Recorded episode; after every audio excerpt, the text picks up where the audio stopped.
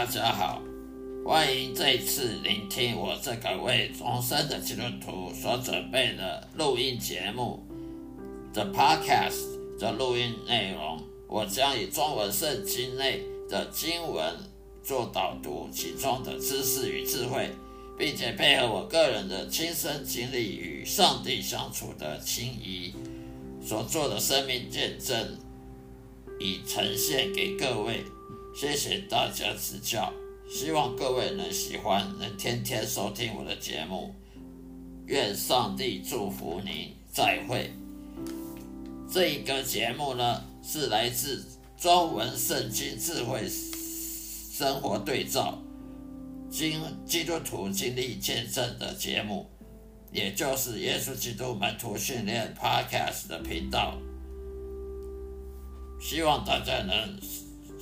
天天收听和订阅、下载我的我的录音，让我的声音好好的给大家放松心情，享受圣经知识与智慧的启蒙，也让我将圣经带入各位生活中的对话。我提供了实用的方法来实现基督徒该有的信念、信心，并激励你走在深刻而积极的。信仰之路的道路，坦坦荡的道路之上。谢谢各位，愿上帝祝福您。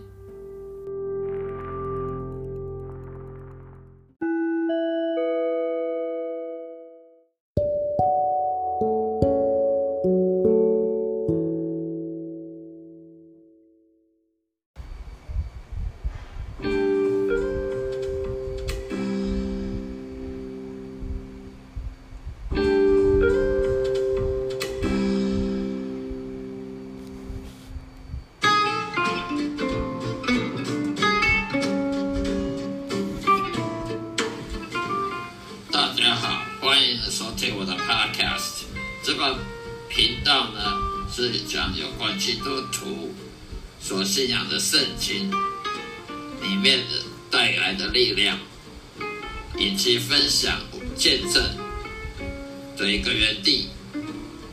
这个频道是有关于如何自学中文圣经，如何从圣经里面解释经文，然后深思熟虑之后。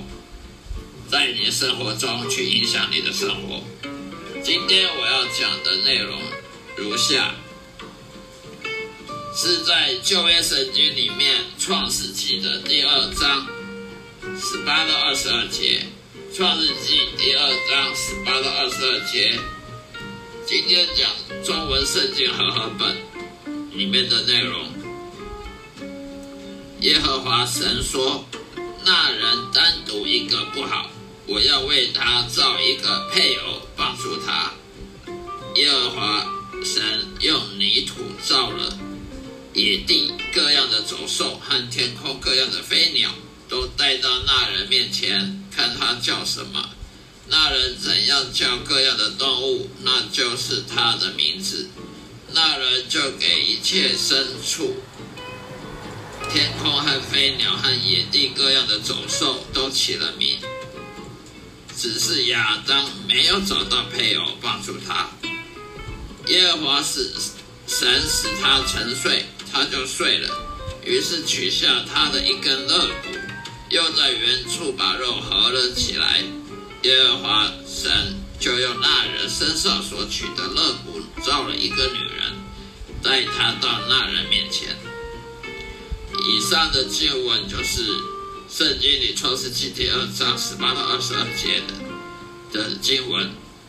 今天我要讲的是是，上帝从来都没有想过要在没有他人的帮助之下情况之下使人孤立的、与世隔绝的。这不是上帝的旨意。上帝要人不要孤独，不要自自我中心，不要自我维持自己的生活，要人跟人相处，互相扶持。互相帮助，因为这样，上帝呢希望每个人呢都成为他的仆人，而且不止一个人去服侍上帝，是大家互相帮助了，一起服侍上帝，全心全意的为他服务，而不是浪费一每个人宝贵生命去做他自己想要做的事。也希望在他和他之间建立亲密的关系，这才是上帝旨意。人类与神之间的对话必须建立起来。所以，因此呢，上帝建立人类的社会，使人们可以用不同的能力、不同的才能互相帮助，好来服侍上帝。没有人可以代替别人的职责，因此没有机会成为一个自大的人。每个人都必须依靠对方的存在，才能成功实现自己在地球上的使命。一切事物都是美好而完美的，但是上帝也事先知道人类有自由意志，因为你要创造一个高等动物，你不可能让它没有自由意志，除非你要创造一个又是高等动物，又是像单细胞动物一样的单纯，这是不没有逻辑的，这不符逻辑的。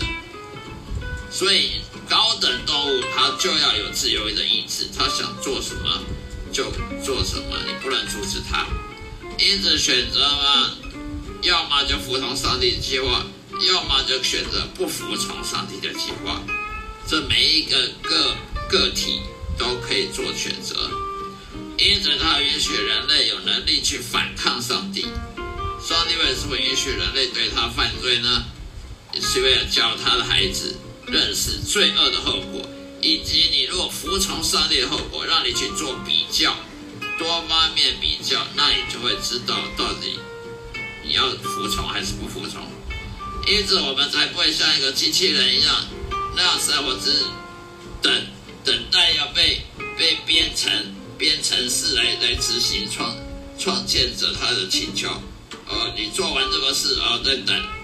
再等下一个请求，然后再再去做，那这样子就没有效率、没有意义了。除非我们想成为一个没有大脑的最低的单单细胞生物，呃，细菌这种形式的的东西。上帝他们也，他也希望我们呢与世许多世代相传，因此所有人每次都可以。一起为上帝职业服务，而不是一个人而已。所以，他给了我们男人和女人之间性性的功能。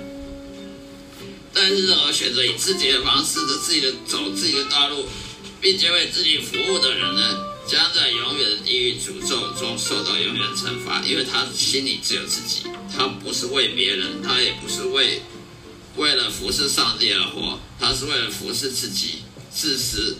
意念而活，所以上帝因为上帝不偏不倚的，所以他不是通过外表来看人，是以你的内心，是根据你的行为来批判人类。因此，在任何背景或情况下，我们没有借口说可以背叛上帝，因为都要付出代价。就算你是什么贵族或者是穷人都一样。其次呢，男人为什么要娶妻生女？娶妻子呢，要繁殖下一代。因为你如果没有繁殖下一代，人都会死，会老，那么这样没多久，上帝的仆人就会减少了，就就没有多更多的上帝仆人可以用。因此呢，什么同性恋呢？呃，LGBT 就是所谓的男同性恋、女同性恋跟双性恋，跟改变性别的这种各种畸形的个个性的人，都是非常邪恶的，都是上了魔鬼的计划。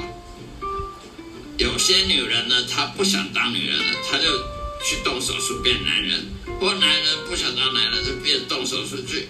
去变的女人，这些都是中了魔鬼的计划，这些都不是上帝的旨意，这是人类要改变，为了要叛逆上帝所做的做的行为。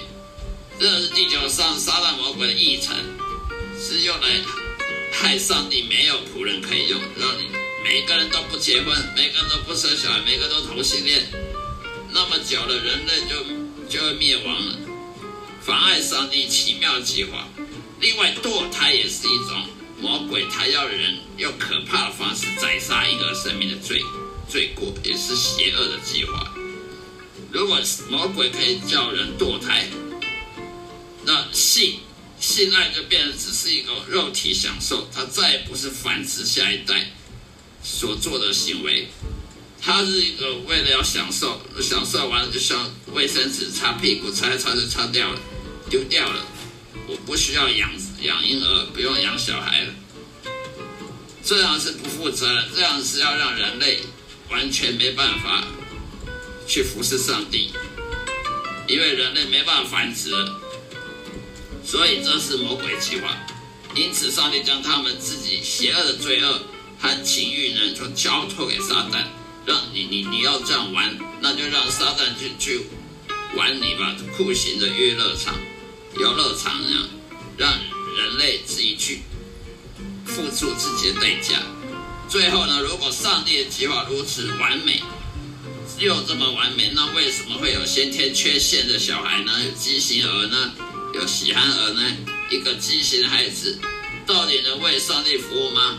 他是否也可以拥有婚姻？的爱情生活呢，从而养育子女，并且每代各代畸形儿都一起为上帝服务呢？请记住，亚当和夏娃当时没有任何先天缺陷或畸形的孩子，他们自己也不是。那只有在人类犯下如此严重罪行，经过长时间的演进，以致最终破坏人类文明之后才会发生的。请记住。以前没有这么多的所谓的畸形儿，那些什么先天缺陷的，是现代才会越来越多的。